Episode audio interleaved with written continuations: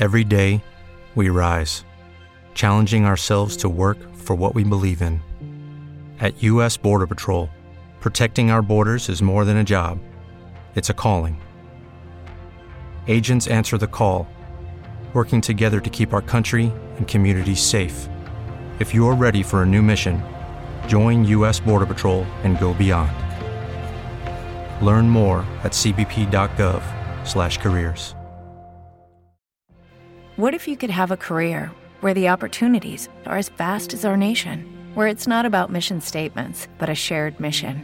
At U.S. Customs and Border Protection, we go beyond to protect more than borders from ship to shore, air to ground, cities to local communities. CBP agents and officers are keeping people safe. Join U.S. Customs and Border Protection and go beyond for something far greater than yourself. Learn more at cbp.gov/careers.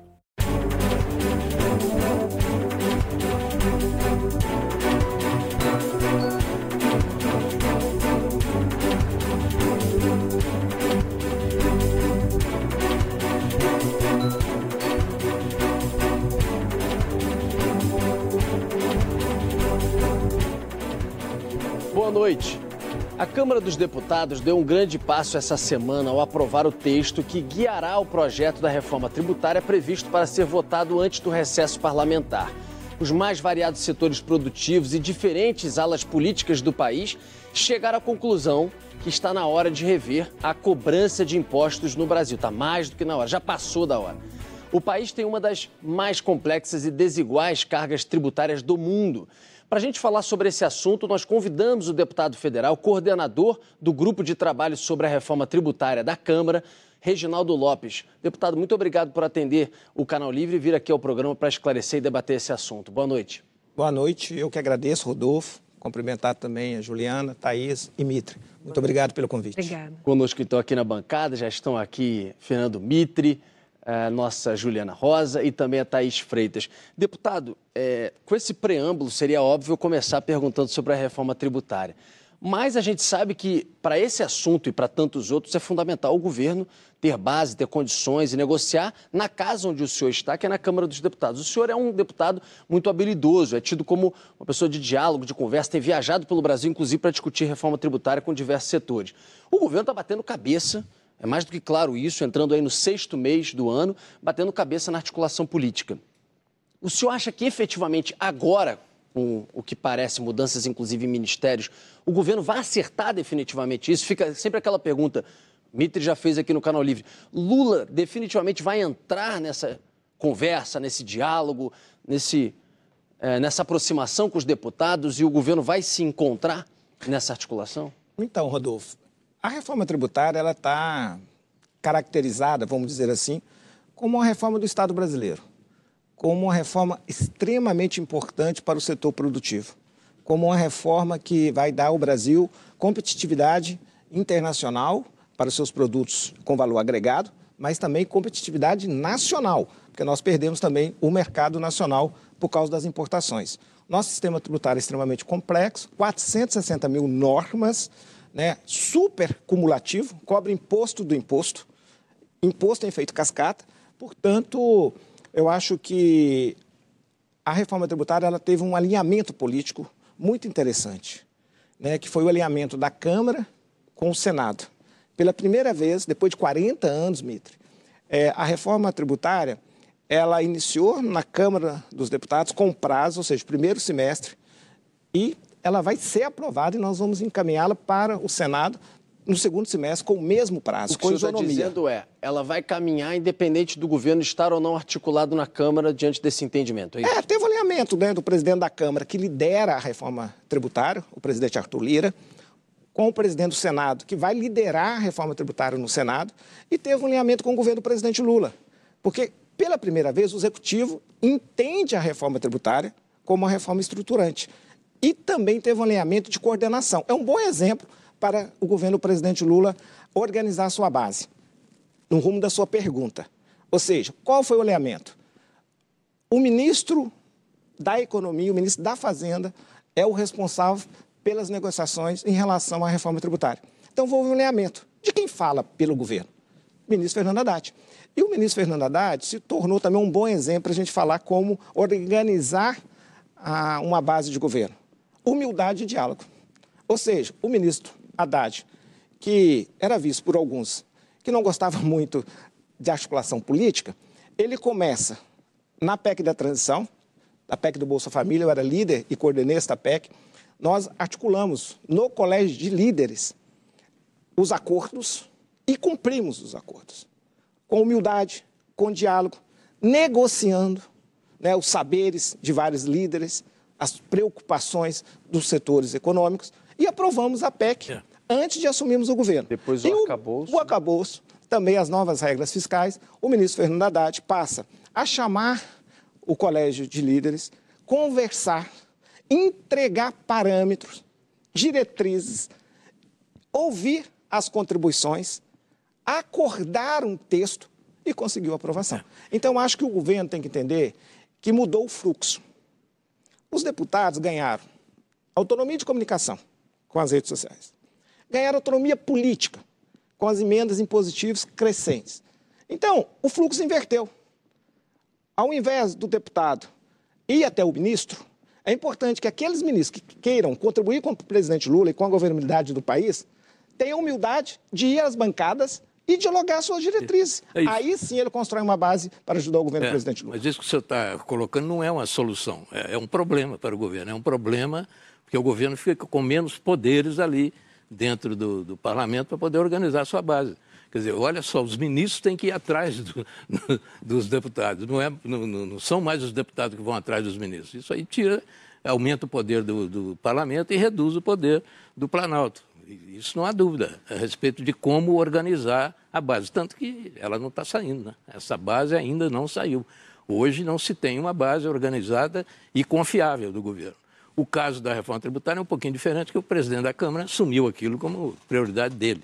Né? E acho que há uma consciência né, crescente da necessidade da reforma tributária. Mas a minha pergunta é sobre especificamente a questão federativa. Tem décadas e décadas que eu acompanho o problema da reforma tributária, sempre parando ali, na questão federativa, no conflito dos entes federados, o que é do Estado, o que é da União, o que é do município. Geralmente aquilo ali embola e a coisa não anda. Agora, esse conflito parece que está sendo superado. Eu queria que o senhor explicasse isso. Quer dizer, a questão federativa deixou de ser um problema, passa a ser até uma possibilidade de entendimento entre os entes federados? Olha, nós conversamos com todos os governadores, através do Fórum Nacional de Governadores, mas também visitamos as regiões. Hoje ele se organiza pelos consórcios. Então, através dos consórcios, nós ouvimos as reivindicações específicas, regionais, e no Fórum Nacional, né, é, os pontos de convergência. Então, do ponto de vista conceitual, todos os governadores apoiam a reforma tributária.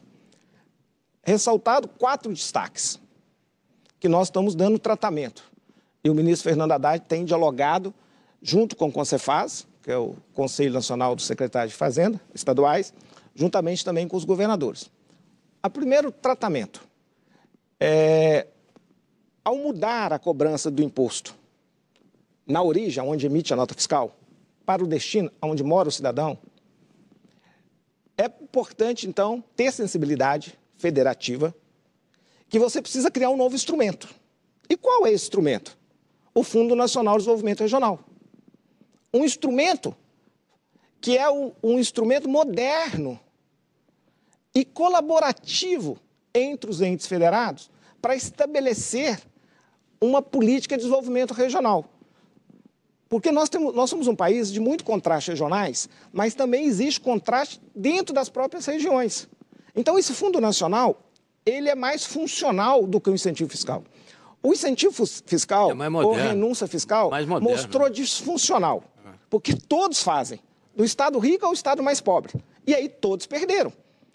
E o pior, no final, como nós estamos falando de um imposto sobre consumo, quem paga é o cidadão, não é o setor produtivo. Então, o cidadão não recebeu esse benefício, na ampla maioria. A renúncia ou o incentivo fiscal, eles irrigaram Setores as rendas né? é. das famílias de alta renda. É, poucos e ganharam. não é. as famílias de baixa renda.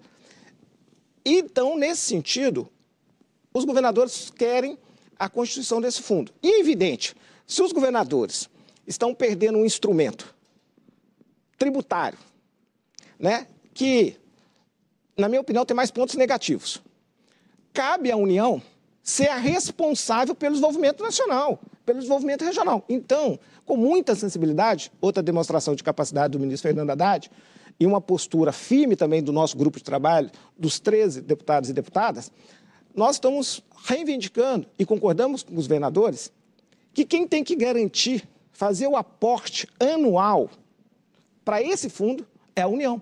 Porque, em tese, a União é responsável pela sustentabilidade dos seus subnacionais, dos estados e municípios. Então, não tem sentido você falar o seguinte: olha, nós vamos mudar o imposto por destino, você vai perder esse instrumento do incentivo tributário, mas vocês vão constituir um fundo. Quer dizer, para o telespectador entender, a guerra fiscal acaba aí. Acaba imediato, porque e você não pode conceder benefício fiscal, você para tem um, um fundo, tributo que é de terceiros. Isso, e no lugar você tem o Fundo Nacional, fundo Nacional de Desenvolvimento Regional. Primeira reivindicação. A segunda, Mito, a, a segunda. A, a, briga no governo passado é, foi exatamente do, em relação ao Sim, fundo, né? O Paulo e Guedes ali que parou, né? Parou a reforma a partir do momento que o ministro Paulo Guedes ele compreendia que eu não deveria é, aportar recursos Nada, nesse fundo. Né? Mas, na verdade, ele queria criar a CPMF. Ele não acreditava na modernização de um sistema tributário não cumulativo. A segunda questão, só para responder bem rápido, nós também vamos acordar a transição. Porque nós queremos fazer uma reforma claro. que dê segurança tributária, segurança jurídica tributária. Então, você tem até 2032 os incentivos regionais, que foram convalidados. Herança da guerra fiscal. No PLP 160. É. Então, nós estamos acordando com os governadores que nós vamos assumir essa responsabilidade. Ou alongando o período, ou fazendo uma transição um pouco mais suave. Então, a segunda reivindicação é dos governadores. A terceira, tem que fazer uma conta de equalização. E essa conta é para 40 anos. Então, ninguém perde, todos ganham. A economia volta a crescer, os estudos apontam de 10% a 20% de crescimento econômico em 10 anos. Então, a, a economia cresce. Aqueles estados que poderão perder por causa da mudança da origem, onde emite a nota fiscal para o destino. São Paulo perde. Mas vai ganhar no volume. Vai ganha ganhar depois. no crescimento econômico, é. ganha, depois. ganha depois. Aí, durante 40 anos, essa conta de equalização, ela mantém o nível de arrecadação.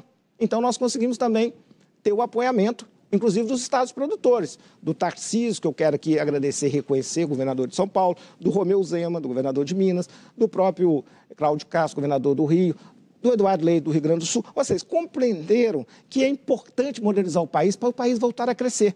E, por último, eu falei do fundo, da equalização, da, é, da e da transição. É isso. Deputado, deixa eu lhe perguntar uma coisa. É, é, acho que é quase um consenso hoje, não é? Que o sistema tributário brasileiro é confuso, é pouco eficiente, onera a produção, tudo isso que a gente fala há quantos anos aqui na Band, né?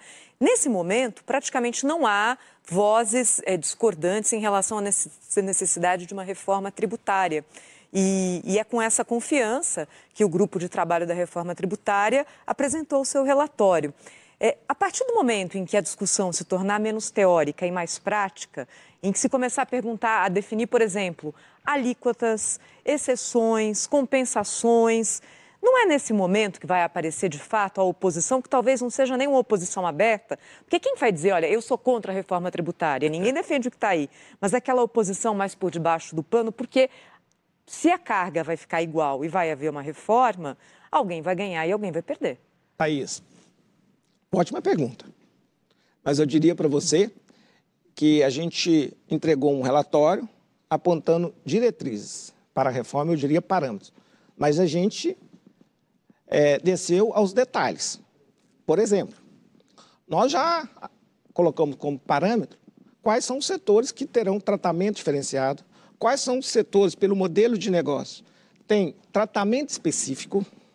Mas não o quão diferenciado será o tratamento. Então, nós colocamos lá. Por quê? Vamos, vamos voltar à tese. Imposto sobre consumo, quem paga é o consumidor. Então, não o setor econômico. Nós queremos uma reforma que possa melhorar a vida das pessoas, do povo brasileiro. Melhorar como? Gerar mais empregos. Então, você tem que ter um modelo que permite novos negócios, que tira o custo tributário do país, que é responsável pelo custo do Brasil 80%. É lógico que falta inovação, mais qualificação profissional e estrutura. Mas isso é 20%. 80% é o custo tributário. Esse modelo super cumulativo. É cumulatividade cruzada, porque um tributo município não acredita para o estadual, que não acredita para o nacional. Então, esse modelo judicializado, porque separa o que, que é uma, um serviço de uma mercadoria.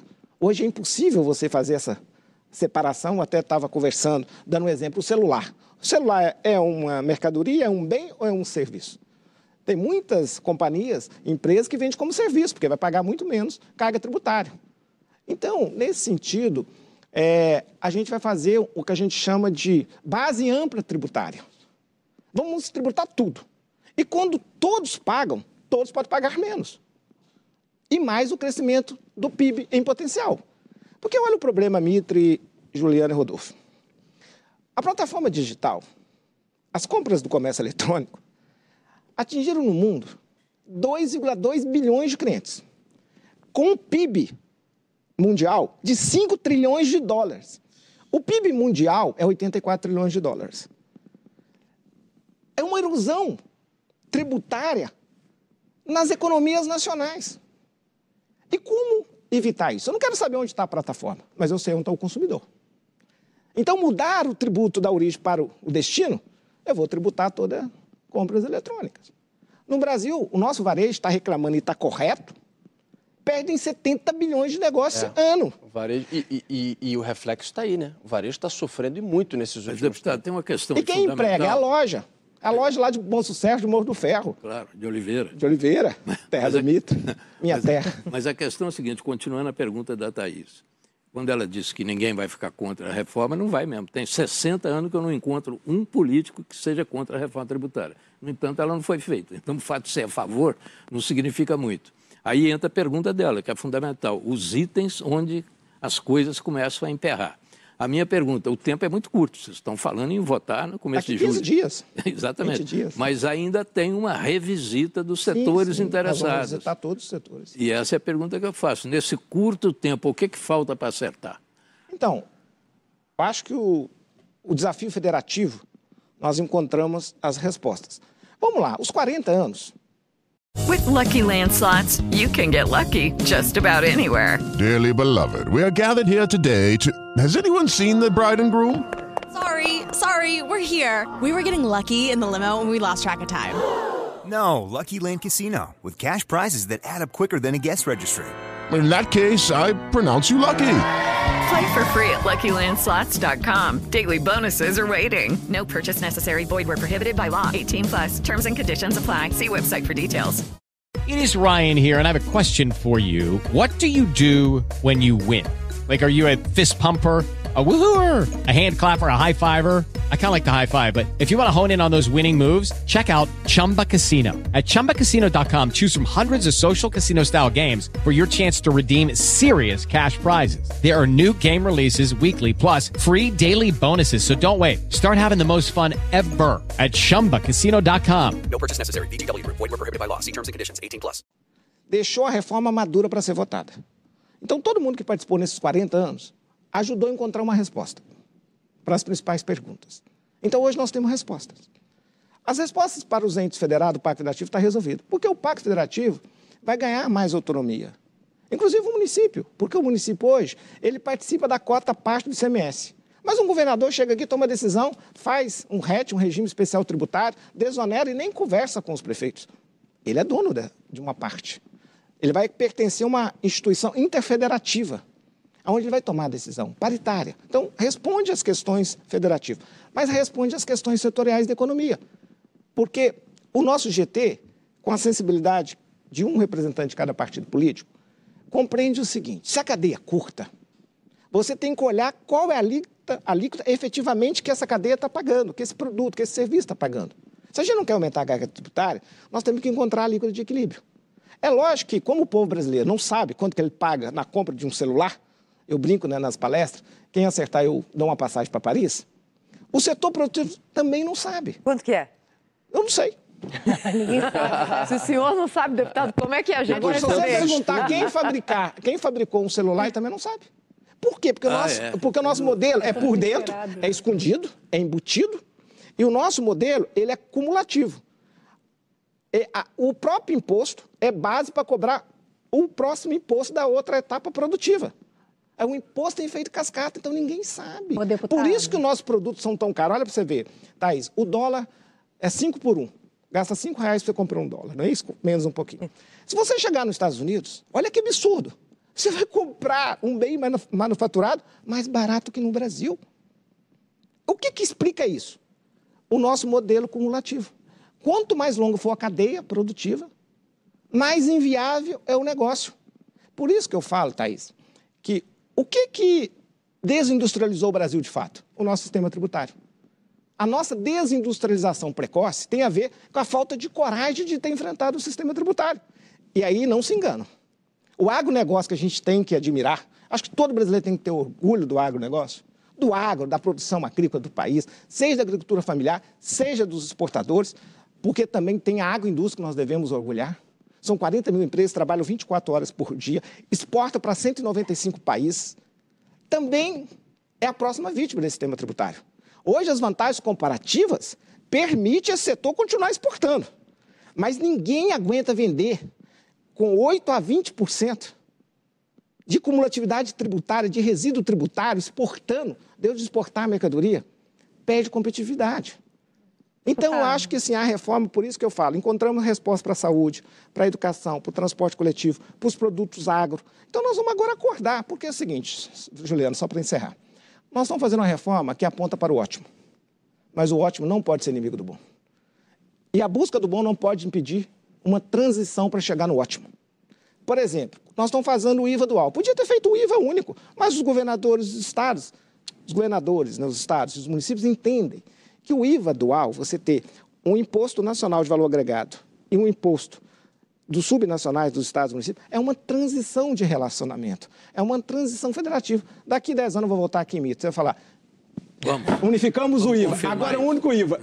grupo... Só para te passar a bola, Ju, é porque é, nosso pessoal da produção preparou aí um gráfico, se a gente puder colocar na tela, que mostra um pouco é, o que, que, representa essa unificação do IVA, talvez já te dê até lastro para a tua pergunta, Ju. Então tá lá, o IVA juntando os impostos, PIS, COFINS, IPI, ICMS, ISS, e aí tá ali é, embaixo também a questão do imposto do pecado imposto também. seletivo. É. Exatamente. Eu, eu, vou pegar então o gancho ali, porque, é, como a Thaís colocou, parece que há uma unanimidade quando você tem as linhas gerais, né? Quando eu peguei aqui o, o número do, do grupo, eram 13, né? 13 dentro do grupo político, e aí dois só que fizeram algum tipo de destaque. É, de destaque, alguma crítica e tal, mas de uma maneira geral a gente vê que é um ambiente mais favorável. Olhando ali aqueles detalhes, é, justamente o diabo mora nos detalhes, ali vocês já decidiram, é, tem uma, um acordo para poder ter exceções e cobrar menos impostos de saúde, educação e transporte coletivo, né? E produtos agro. E produtos, produtos ah, também ficou menor, né? Para alimentos, né? É. Agora, é, eu sei que tem também uma discussão, por exemplo, do setor de serviços, né? É, que quer saber se ele vai pagar mais porque serviço paga menos do que a indústria. Só que o serviço ele não tem o tal do crédito, né, que ele retoma no final. Como é que está essa negociação com o serviço? Então, a Confederação Nacional do Comércio e do Serviço apresentaram três reivindicações. É uma alíquota diferenciada, mas é muito genérico falar de setores, porque aí você vai para a judicialização. Como é que enquadra? Né? Você tem que falar de produtos, né? mais objetivo. Nós queremos fazer um sistema que elimine a judicialização. Porque, olha, nós estamos falando do imposto sobre consumo, o cidadão paga e não chega nos cofres públicos. O Brasil é um país que tem um PIB na justiça, ou na justiça ou no administrativo. O cidadão pagou, estava escondido ali e não chegou nos cofres públicos para fazer políticas sociais. O mundo que simplifica, não separa mais bens de serviços. Isso internacionalmente já é, já é o que é 1% acontece, né? só internacionalmente. Porque nós não inventamos. Por que, que esta reforma é de Estado? Não é só de governo, o governo apoia. Porque nós não inventamos, nós buscamos um modelo de padrão internacional, que 195 países no mundo, 174 países praticam o imposto de valor agregado, é, uma coisa com base ampla, com não cumulatividade plena. É, uma coisa que então, o Arthur fala muito é por que, que o carro alugado tem que pagar menos imposto do que o carro comprado. Né? É, Porque é serviço confusão, né? e, e, produto final. Eu estava né? falando aqui, tem um produto que não sabe se é sandália, se é chinelo, se é sapato, e vai para a justiça. Tem uma loja que parou de vender sorvete para vender sobremesa. né? Quando você vai comprar um, um ovo no supermercado, se for para comer, tributa de um jeito, se for para criar pintinho, tributa de outro jeito. Deputado, o, o... eu ia falar Roberto Api de novo, que foi meu colega de trabalho. O Bernardo Api, que esteve aqui no programa esteve aqui no programa e foi quem organizou e deu a redação final da PEC 45, né? que é um brilhante economista, puxou o pai. Né? E tem a PEC 110 também, é aprovada lá no Senado. Eu tenho a impressão que essas duas PECs se aproximaram e ela, elas devem ser a base do relatório que vocês prepararam. Tenho Sim. essa impressão. Deve Nossos ser isso. parâmetros, Mitro, eh, eles dialogam com as duas emendas constitucional. Totalmente. Isso. Elas nasceram um pouco mais. É, é, com mais divergências é, e se convergiram. E foram totalmente. se aproximando. Exatamente. O relatório está aí. Mas o Bernardo aqui, ele disse que o projeto dele, o 45, a PEC 45, é, trabalha com uma previsão de crescimento, a partir da reforma tributária, de crescimento econômico de 10%. É de 12 a 20 em 10 anos. É. Eu, eu queria que você explicasse esse caminho. Da onde vem esse crescimento? Porque quando você fala é, a economia cresce, isso atende a algumas expectativas e tal, o crescimento depende de investimento, depende de uma opção de coisa. Eu quero saber em que, que a, o novo sistema tributário concorre para um crescimento objetivo da economia. Então, vamos lá. Primeiro, se o senhor pegar o gráfico do crescimento de varejo com o crescimento de produtos é, industrializados, é uma boca do jacaré. Então, quer dizer o seguinte: deixamos de gerar emprego no Brasil. Deixamos de tributar. Erosão total na base tributária do Brasil. Pelas compras eletrônicas e também por não conseguir definir, porque são 460 mil normas, como tributar aquele produto. É, depois, nós chegamos, 2022, a um déficit na balança comercial de 128 bilhões de dólares. Por quê? Porque o nosso sistema. Tem de emprego perdido aí. cada um bilhão de dólares é 30 mil empregos direto na indústria. 30 mil. Então nós estamos perdendo 2,5 milhões de empregos ano, exportando empregos, importando produtos de valor agregado. Então o que, que acontece? É, porque tem resíduo tributário. Porque o nosso sistema não é de débito e crédito. Você vai pagando em todas as fases. Quanto mais o produto for de valor agregado, mais caro ele é para o povo brasileiro. Ou ele é mais, mais caro para você exportar. Então, nós temos aí de 8% a 20% um produto mais caro para exportar ou para o povo brasileiro por causa do sistema tributário. Então, nós vamos fazer um sistema de débito e crédito paga no, no preço final. Então, e vai indústria... acreditando todos aqueles impostos pagos na cadeia anterior. A indústria e mais, mais vai ganhar, imposto né? por fora, não imposto por dentro. Porque imagina, quando fala assim, vamos supor que é, você comprou um, um, produto que custou 100 reais. Aí ele fala, não, foi 20% é, 20 reais, o produto é 80. Eu cobrei 20%. Mentira. Por dentro, ele está cobrando, na verdade, é 25%. Porque 80 é o produto, 20% teria que cobrar 16%. E não 20%. Então é 25%. Nós vamos acabar com isso. Se ele custar 100, o cidadão vai saber, olha, eu comprei esse copo, ele custa 100 reais, é a matéria-prima para fazer. 25 reais é o IVA, é o imposto. E já tem hoje. Em todas uma... as etapas anteriores, lá da areia, da mineração, tudo que for pago vai descontar nos 25. Ele não é cumulativo. Nós não vamos usar o imposto para ser base para cobrar o próximo imposto. Isso é simplificação. Isso é um modelo que vai fazer o quê? Nós estamos falando de 12% a 20%, postura conservadora. Então, a indústria Porque você sabe mais, que a, é Índia, a, a, indústria cresce 30%. Ah, tá. E o, o agro e o serviço crescem também. 26%. Olha para você ver, a Índia fez a reforma em 2017. A economia está crescendo 6% ao ano. 2% ao ano é por causa do IVA.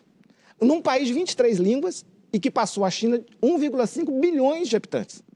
E que o modelo funciona. Você sabe que as pessoas duvidam, falam assim, vocês vão devolver crédito? Vamos supor que essa indústria aqui pagou mais, ela vai ter que receber crédito. Porque ela fez lá débito e crédito, sobrou. Vocês vão devolver? Porque hoje não devolve. Hoje você tem parte dos impostos que tem cumulatividade parcial. Mas sabe que alguém devolve? Algum setor produtivo recebe os créditos? Não. Demora 10, 15, Não, 20 e é uma anos. briga, é o que você falou. Então, né? o que, que acontece? Do Quênia, que é um país pobre, dos 174 países, ao país mais rico, devolve em crédito. Inclusive, quem já foi para fora do país, quando consome dentro do país com é. imposto no destino, paga o imposto. Quando pega, compra um copo para trazer para o seu país, chega no aeroporto e recebe de volta, em cashback. Né? E outra coisa, nós podemos fazer o melhor modelo do imposto de valor agregado do planeta, sem arrogância, porque nós estamos aprendendo, estamos bebendo na fonte. Nós podemos fazer, porque nós temos muita tecnologia, a nossa Receita Federal, nosso sistema tributário é muito competente, nós podemos agregar muita tecnologia e nós estamos ainda defendendo o cashback. Olha que legal. Ele pode ser pop ainda por cima. Porque o imposto sobre consumo geralmente é neutro, todo mundo paga igual. Mas nós estamos propondo que para os menores, para as pessoas de menor renda, para os mais pobres, é, nós estamos defendendo devolver o imposto pago do consumo para ele. Lógico, no limite de compra, né? Claro. Talvez na cesta base, na alimentação. Mas isso é muito legal, porque os ricos já têm cashback no imposto de renda. Nós vamos lá, declaramos saúde, estamos cashback, restituição. Os ricos vão nas lojas, compram produto e tem cashback. Por que que não pode dar cashback para pobre? Para, por exemplo, uma mãe do Bolsa Família tem três filhos, um adolescente, três menores, ganha mil reais do Bolsa Família. É correto o governo dar com a mão esquerda e o sistema tributário tomar com a mão direita? Porque o imposto sobre consumo no Brasil é a metade da arrecadação do país. Isso é uma vergonha. E o imposto sobre renda e patrimônio no Brasil arrecada a metade que arrecadam os países da OCDE, os países mais ricos, os 38 países mais ricos.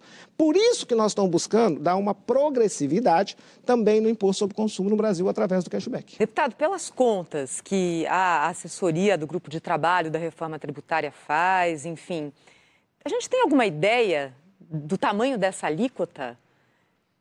1, 2, 10, 20, 50? Ela vai ficar em que casa decimal? Não, Thaís, como é que vai funcionar? Nos dois primeiros anos, nós vamos unificar os três impostos federais, que é IPI, né, Rodolfo?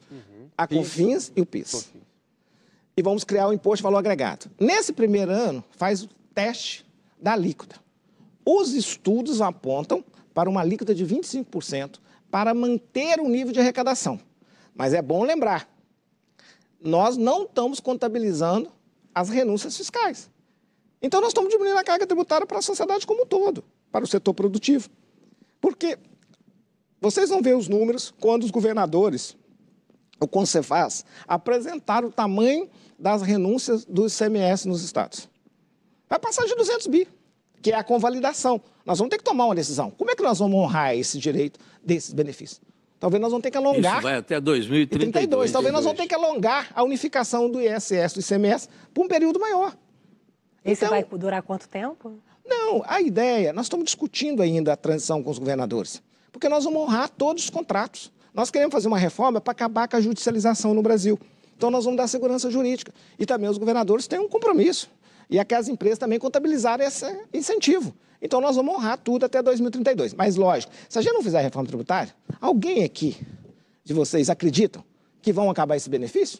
Lógico que não, eles vão prorrogar. Agora, deputado, os municípios, como é que estão reagindo a isso? Como é que está a negociação com os municípios? Essa pergunta. 5.568 municípios, 5.560 apoiam a reforma. Essa os pergunta- grandes, inclusive os grandes? Alguns grandes. É, essa pergunta, inclusive, a continuidade dela, porque já sabemos que alguns já se colocaram realmente de maneira contrária, como prefeito da capital de São Paulo, maior é, capital do Brasil, mas a gente explora e avança um pouco mais no próximo bloco. A gente vai rapidamente para o intervalo. É, estamos aqui no Canal Livre conversando com o deputado federal Reginaldo Lopes, que também é coordenador do grupo de trabalho da reforma tributária na Câmara, assunto que está chegando e que tende a uma votação nas próximas semanas. A gente vai para o intervalo e já volta. Nós voltamos aqui no Canal Livre, hoje entrevistando o Reginaldo Lopes, que coordenou o grupo de trabalho sobre a reforma tributária. O Mitre tem a primeira pergunta nesse bloco. Diga, Mitre. É, eu falava no bloco anterior das- da resistência de alguns municípios, alguns grandes municípios. São Paulo, por exemplo, resiste. né? O contrário do governo de São Paulo. O governador Tarcísio eh, concorda e apoia. né? Mas essa resistência dos municípios, dos grandes municípios, eh, forma um certo ruído aí nesse entendimento que ainda não está completo. Como é que o senhor está encarando isso aí? E por quê? É. Então, o nosso relator, o deputado Agnaldo Ribeiro, esteve no fórum da Frente Nacional dos Prefeitos, debatendo. Eu estava noutra missão no estado de Ceará, com a Federação da Indústria, e ele solicitou uma proposta né, para a gente negociar. Na verdade, é, With Lucky Land slots, you can get lucky just about anywhere. Dearly beloved, we are gathered here today to. Has anyone seen the bride and groom? Sorry, sorry, we're here. We were getting lucky in the limo and we lost track of time. No, Lucky Land Casino, with cash prizes that add up quicker than a guest registry. In that case, I pronounce you lucky. Play for free at LuckyLandSlots.com. Daily bonuses are waiting. No purchase necessary. Void where prohibited by law. 18 plus. Terms and conditions apply. See website for details. Judy was boring. Hello. Then Judy discovered ChumbaCasino.com. It's my little escape. Now Judy's the life of the party. Oh, baby, Mama's bringing home the bacon. Whoa, take it easy, Judy.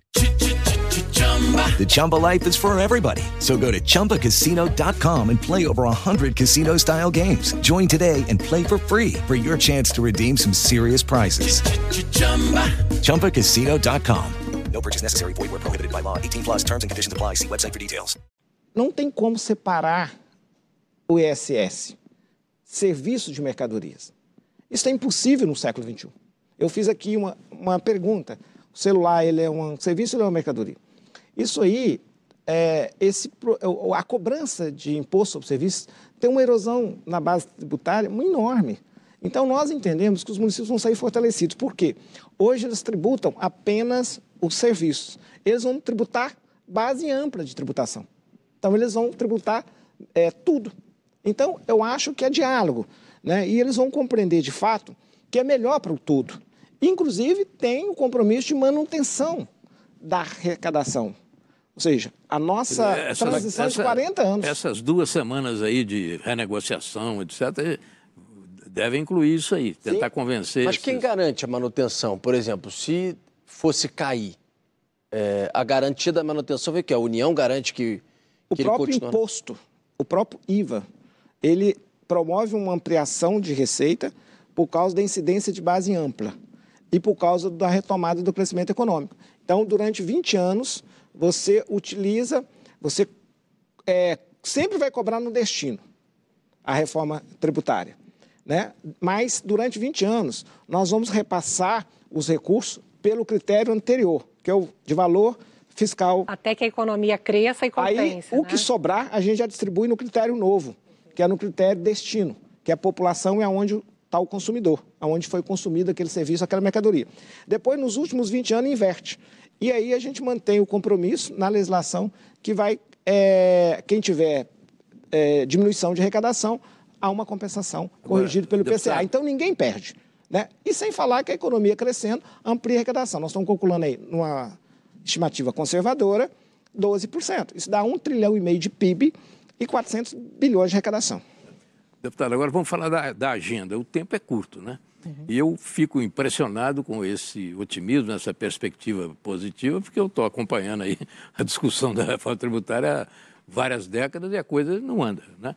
E isso de dizer que é a favor, todo deputado fala, já falamos disso aqui. O tempo é muito curto. As bancadas, por exemplo, o senhor já, já fez, já começaram as reuniões com as bancadas, as bancadas já foram chamadas, as bancadas da Câmara, para discutir especificamente o, o, o projeto. Quer dizer, o projeto não está pronto ainda. O que nós temos é um relatório. Aí desse relatório sai o projeto. Essa discussão com as bancadas vai ser em cima do relatório ou já em cima do projeto?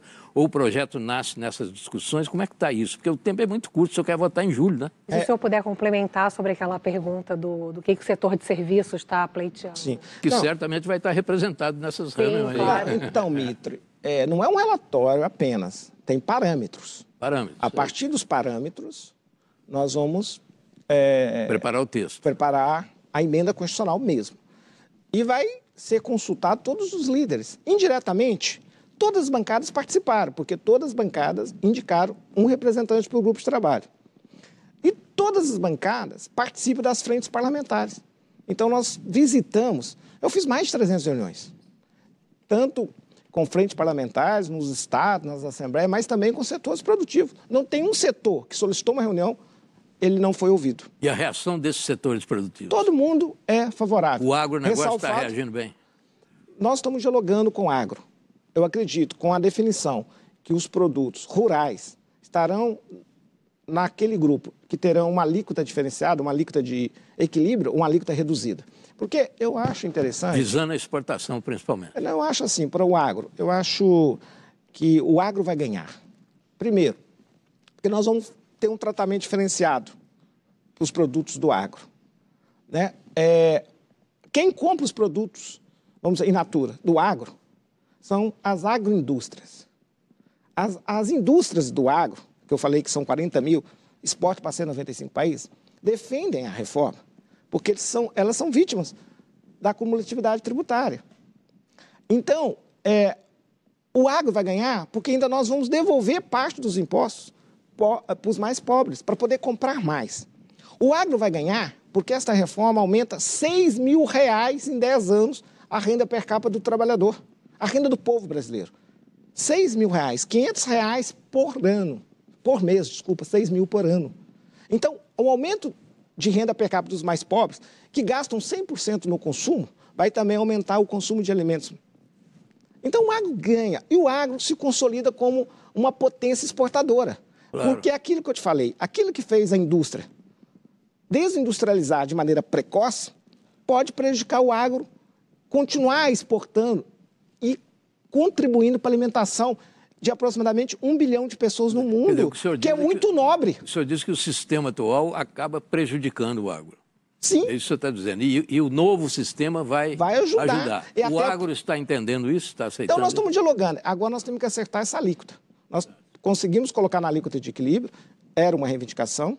Tem ainda essa reivindicação que é melhor dar cashback e, e ter uma alíquota reduzida para a cesta básica ou não, esse é um debate. Porque o, o cashback, é, se zerar, por exemplo, a cesta básica, nós podemos dar cashback para produto das mulheres, por, por exemplo, na, na dignidade menstrual. Nós podemos devolver o imposto para as meninas mais pobres, para a família de menor poder econômico. Nós podemos é, ter algum produto é, para os negros, também um cashback. Então é possível, o cashback é um instrumento interessante, interessante. para fazer a que a reforma tributária tem o recorte de gênero, questão, questão de raça. Agora, deputado, as possibilidades são tantas social, né? dentro de uma reforma tributária. É que é, a pergunta do Mitre sobre tempo, acho que é das mais relevantes, né? Porque a gente já está aqui em meados de junho e o senhor quer ver isso aprovado na Câmara até começo de julho, antes, antes do, do, recesso. recesso. É, é possível, olhando para esse prazo tão curto, que a, o projeto que vá à votação, a PEC, seja um projeto generalista e que as decisões de fato venham depois via lei complementar? Olha, os parâmetros não foram tanto assim generalistas. E a PEC não será. Nós vamos é, descer a detalhes. Agora, é evidente que a emenda constitucional, a PEC, é um comando constitucional. Precisamos, em leis complementares, definir alguns critérios, né? Por exemplo, do cashback.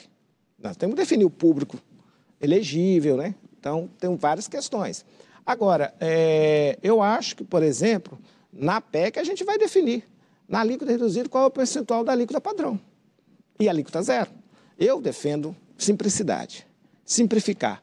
Então, o ideal é que se a gente conseguisse, no diálogo, conversando com todos os setores, com as bancadas, chegar a um modelo de três alíquotas.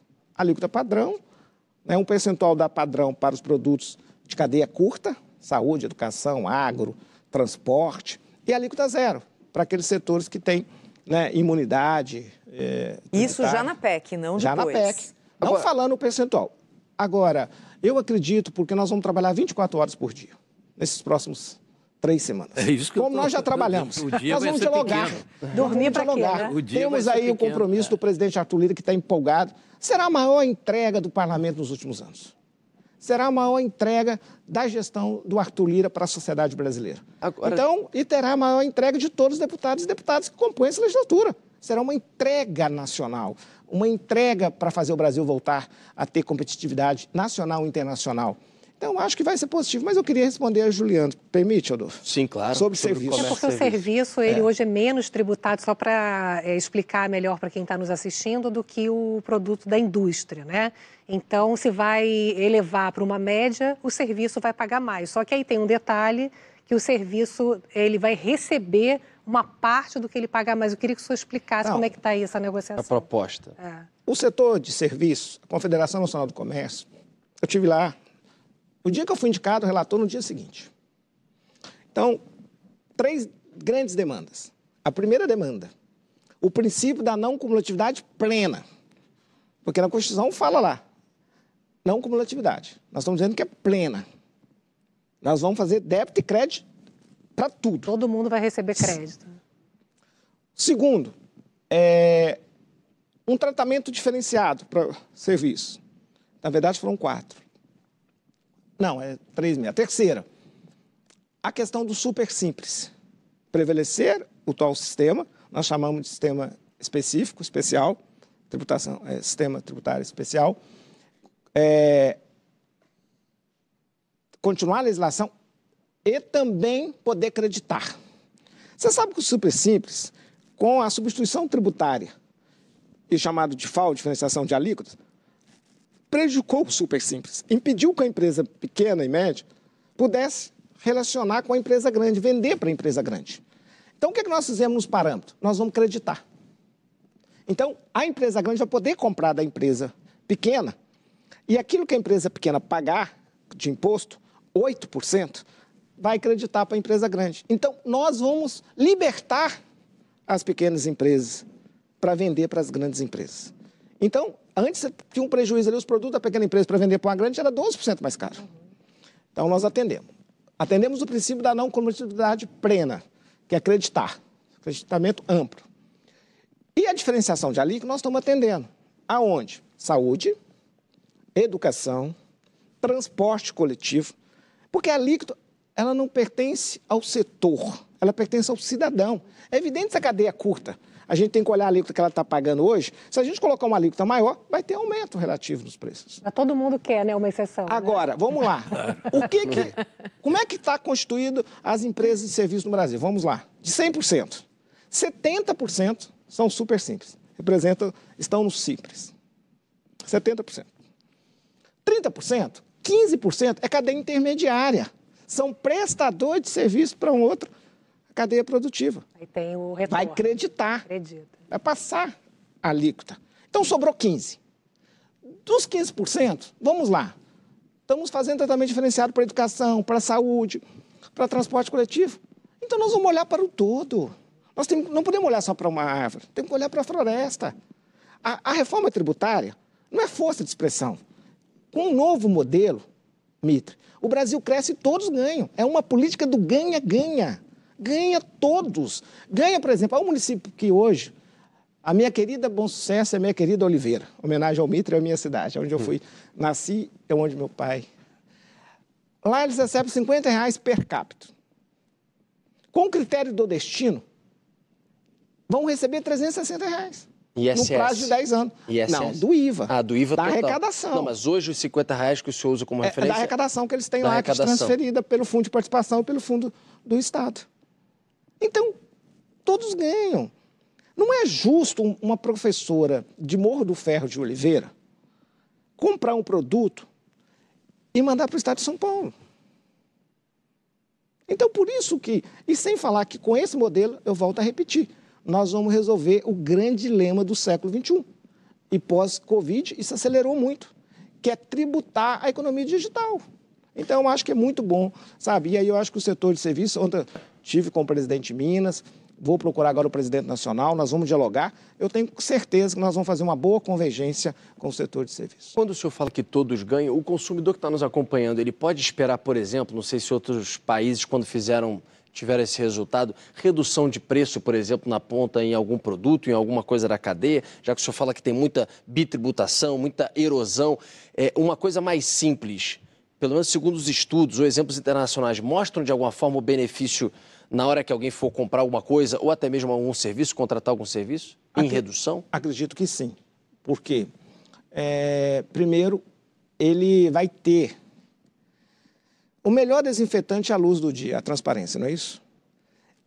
Ele, pela primeira vez, ele vai saber quanto que ele está pagando de imposto. O maior pagador de imposto no Brasil são as pessoas de menor poder econômico, são os consumidores. E por que, que são os de menor poder econômico? Porque eles gastam 100% no consumo. e ampla maioria em mercadorias, pouco nos serviços. E eles acham que não paga imposto, o cidadão de menor poder econômico. Porque pagar imposto seria descontar na folha, no contra-cheque, ou pagar o imposto de renda ou imposto patrimonial. Mas ele que paga a maior carga tributária do Brasil, 52%. Ele vai passar a ter a consciência cidadã e a consciência fiscal que ele é pagador de imposto. Porque vai estar por fora, não vai estar por dentro mais. Então, ele vai poder, primeiro, se manifestar que a gente deveria deslocar um pouquinho esse imposto no consumo para o imposto de renda e patrimônio, que no Brasil ainda cabe um deslocamento. Eu falei que no Brasil tem países que não cabe mais esse deslocamento.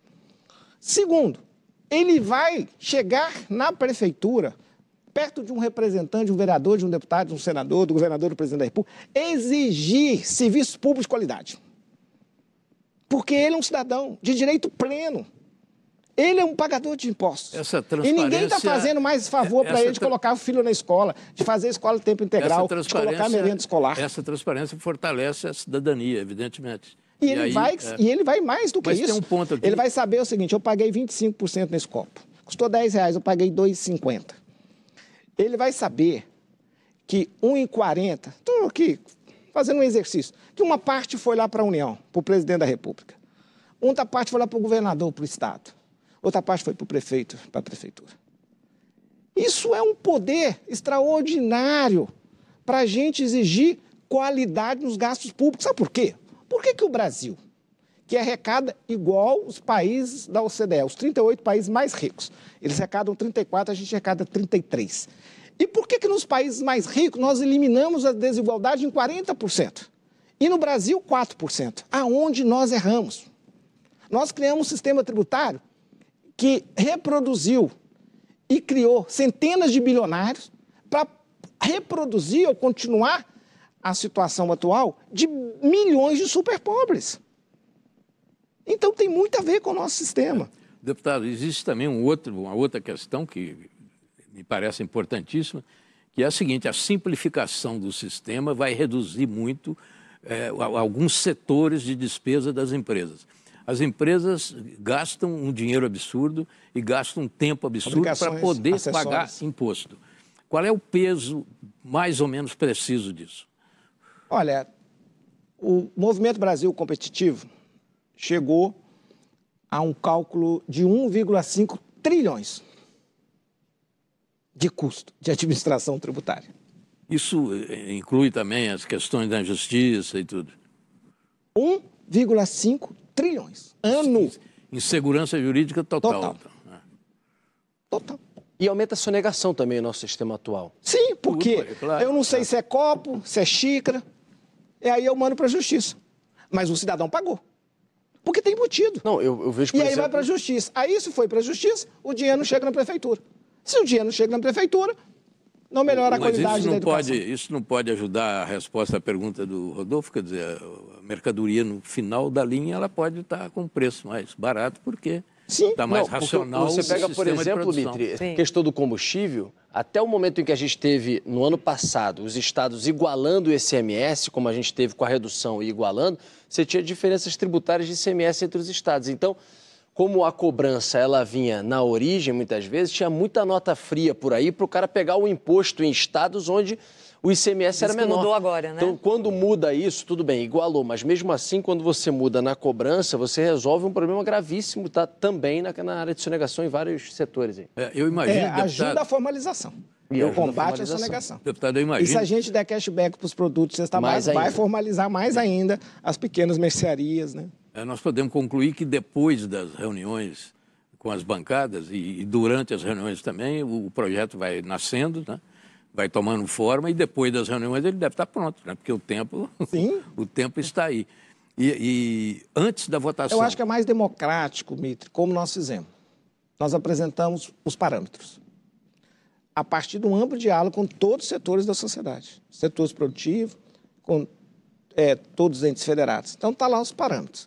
A partir desses parâmetros, nós vamos escrever o texto. E vamos escrever como? Num colégio de líderes, ouvindo todos os líderes. Ah, ele disse que eu queria saber. Vai ser um É, trabalho coletivo. coletivo, coordenado aí pelo presidente Arthur Lira, na Câmara, depois Tá. espero no Senado Rodrigo Pacheco, com a gente vai participar, o GT, né? Eu como coordenador, o relator Agnaldo Ribeiro, que já está designado para ser relator no plenário da emenda constitucional, Tá. que é o texto base para a reforma que é a PEC 45 Eu- 2019. Sim, não sei se tem tempo, eu queria voltar à pergunta inicial do Rodolfo sobre agora não vamos falar apenas da reforma tributária, mas da organização que ainda não existe da base parlamentar do governo. O que, que acontece, afinal, com, com- no parlamento brasileiro, com o governo, que não consegue montar a sua, a sua base? É, o Lula foi um craque no primeiro mandato, um craque no segundo, nesse agora não está funcionando. Tanto que essa eu já cansei de dizer, o Lula agora vai assumir, vai entrar no corpo a corpo. Eu não sei se vai mesmo, entende? Mas o fato é que as coisas lá não estão funcionando. Não existe uma, uma coordenação eficiente que mostre resultados já. Não tem ainda a base. O arcabouço fiscal foi aprovado porque, primeiro, não é a maioria, a maioria simples, e segundo, que todo mundo apoiou aquilo, inclusive o presidente da Câmara, que está fazendo a mesma coisa com a reforma tributária. Mas a base do governo, o que, que está acontecendo, deputado? Olha, eu falei no início, eu acho que tem que considerar o aumento é, Do poder do poder legislativo. Isso, Tem que considerar o protagonismo dos parlamentares. isso. E eles querem participar. Mas o governo não e eles entendeu querem isso? contribuir. Mas o governo não entendeu Eu isso acho que ainda? compreendeu. E tem a- Agora, agora. Está articulando. É um processo. É um processo, né? Nós somos eleitos, o nosso modelo eleitoral, você elege o presidente da República e o partido dele faz 15%, 18% no máximo, né? Nessa eleição até menos. E você tem uma pulverização de partido, que isso vai ser resolvido com a nossa mudança eleitoral Sim, da inclusive- cláusula de barreira. Lá para 2030, o parlamento esse ano tem quatro grandes blocos, que já facilita muito o diálogo É. programático, porque você tem um bloco liderado, né, é, com vários partidos, com 173 deputados, o outro com 142, o partido do PL do Bolsonaro e o nosso, a nossa com 81. Então, eu acho que dá para a gente agora é, um bom diálogo. E eu vou voltar a dizer, olha, tudo que passa pela Câmara dos Deputados ou pelo Senado pode ser melhorado.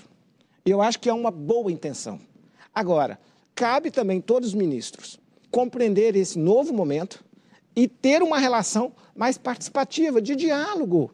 De dia... Eu acho que é diálogo. E aí eu acho que Mesmo com porque, essas se eles, condições. mesmo porque se eles não fizerem isso, não vai funcionar. Não. Porque os ministros, como o senhor disse no começo, e eu acho que isso é uma dificuldade, é uma nova realidade, mas é também uma dificuldade. Os ministros têm que ir correndo atrás dos parlamentares, ao contrário do que era antes. Né? Esse, esse de fato, é um, é Eu um acho problema. que os programas, os ministros, quando for lançar um programa, procurar o colégio de líderes, ir nas bancadas, Sim, mas não tem uma é outra individualmente, não. Agora, mas também é importante sempre atender bem. É, Todo mundo claro. gosta de um carinho. É. Todo mundo gosta de ser bem atendido. né? O deputado também, É, ele é as- ser humano, ele é reclamações? gente também. Está falhando agora, Está deputado? falhando, as repercussões são... Acho que sim, porque faz muita diferença, né? É. Você manda o assessor parlamentar, pega lá no elevador, despacha, atende o prefeito, conversa, tira uma foto. É político. Quem diria? Agora- Porque o atual governo criticou muito Bolsonaro justamente por isso. Lá no começo do governo, mas não fala, não conversa, acha que vai ficar lá e tudo. Não, mas no começo... E o Haddad, como bem disse, né? É uma revelação. O Haddad tem É sido elogiado, inclusive, por Arthur Lira, É. como uma grande revelação e a pessoa habilidosa agora fazer tem isso uma pelo novidade. governo. Ele Mas já tem- falou quanto vai botar novidade. no fundo, o Haddad? É.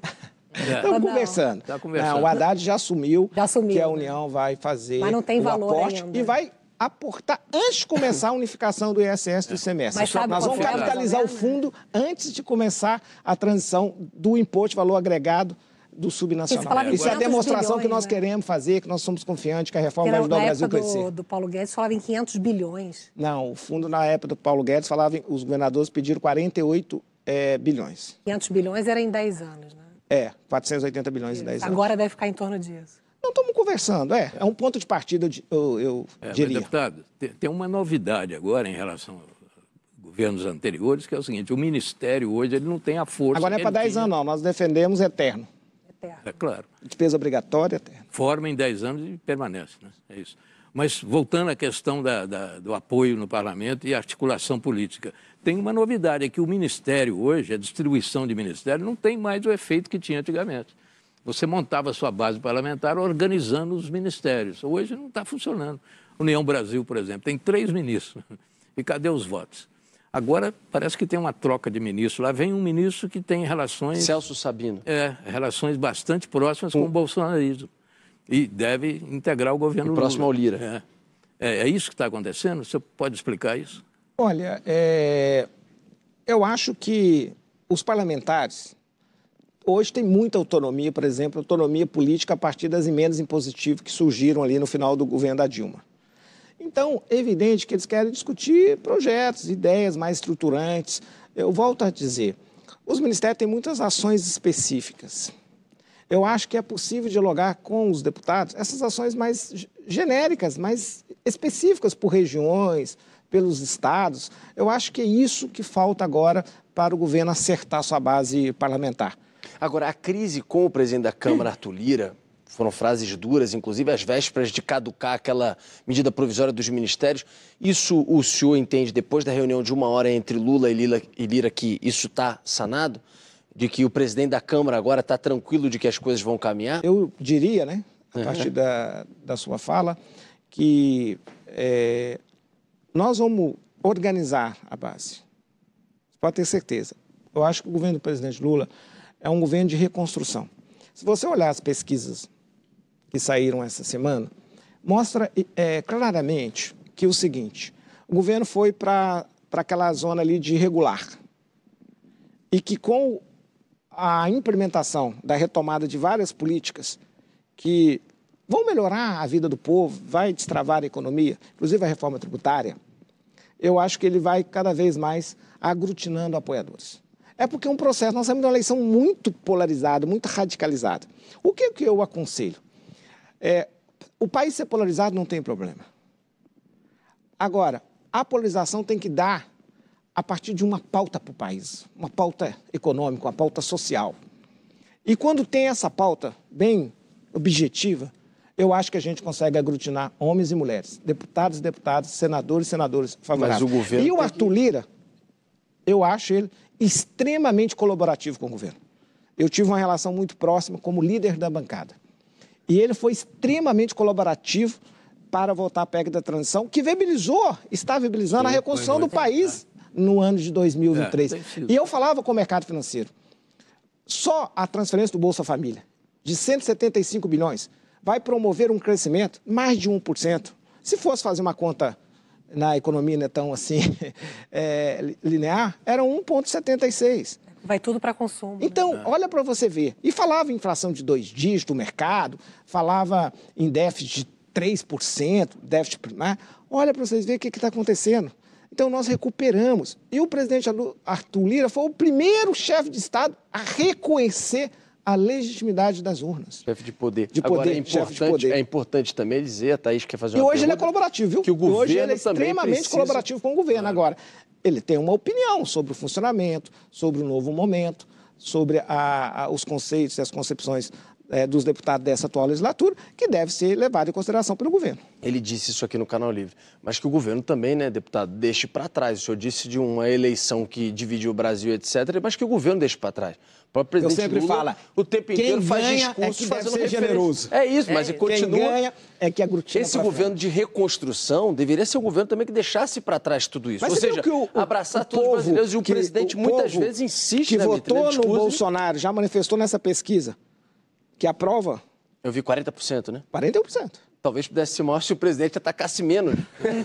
É uma transição. Menos a- a- é o um passado. processo. Nós estamos... Porque, na verdade, é o seguinte, não é que estamos atacando. Porque a gente não tem é que tempo quando para a gente... esperar esse processo. Não, é que a economia está precisando é que de quando você vai né? anunciar os maus feitos... longo, quando você vai anunciar os maus não pode feitos... ser muito longo, Né, é. Os maus feitos. Ainda teve aquele ataque à democracia que parte do bolsonarismo radicalizado organizou no dia 8 de janeiro você acaba polarizando. É difícil, mas eu tenho certeza que agora, no segundo semestre, nós É, vamos só mas ver tem- um tem país muito outra- pacificado, muito outra- unificado, e o É. país voltando a crescer e o povo feliz. É, deputado, mas tem uma outra questão, um outro problema também na relação executivo-legislativa, é que as afinidades ideológicas entre o governo e o, o parlamento, a Câmara, por exemplo, são muito difíceis. É, o- o- eu diria que a centro-direita domina o, o Congresso. Né? E, no- e é um governo de centro-esquerda ou um governo de esquerda, não sei. Mas por que, que acontece isso? Mas isso é um Por causa problema. do sistema eleitoral. Não, mas sabe o que acontece? Nós melhoramos muito o sistema eleitoral. Estamos melhorando. Vamos no gerúndio. Em 2030, os partidos têm que ter um percentual na cláusula de barreira. Então, o que está acontecendo hoje? Essas é, federações, é, fusões, vai ajudar muito o eleitor a tomar a decisão.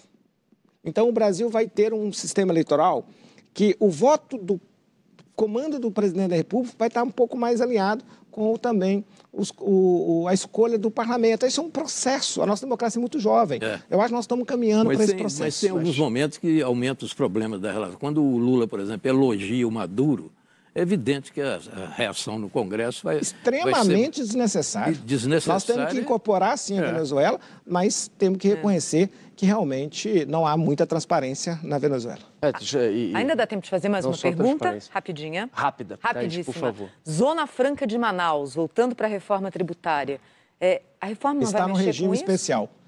Nós estamos estudando. Um, e... um benefício fiscal só faz sentido, deputado, quando ele tem um prazo delimitado de Sim. duração. Primeiro, nós temos que respeitar a Constituição. Ali foi constitucionalizado uma prorrogação para 50 anos. Segundo, a partir desse respeito, nós vamos apresentar uma outra proposta. Então, está sendo elaborada e debatida com o próprio. É, com os parlamentares daquela região, com a Amazônia Legal e também com os senadores. Então, nós vamos encontrar um modelo é, que a gente possa preservar a empregabilidade, preservar a Amazônia Legal, que é fundamental, porque ali tem um papel. Né? E a partir dessa preservação, também trazer para esta região outras atividades econômicas, por exemplo, a bioeconomia. Acho que nós temos que criar um fundo para fazer essa transição. Então, acho que nós estamos no caminho correto para resolver é, a, o diálogo com a Zona Franca de Manaus. Queria agradecer ao deputado, nosso convidado hoje, deputado Reginaldo Lopes, também coordenando o grupo de trabalho da reforma tributária na Câmara, com expectativa aí já de votação nas próximas semanas. Muito obrigado pela participação aqui no Canal Livre. Até a próxima oportunidade, deputado. Eu que agradeço, Rodolfo, Juliana, uma oportunidade grande Thaís Obrigada. e Mitre, meu conterrâneo de Oliveira, né? Então, muito obrigado a todos os telespectadores da TV Band. Além de agradecer aos meus colegas, também agradecer a você que está em casa e nos acompanhando, nos assistiu. Até semana que vem, um abraço a todos. Tchau, tchau.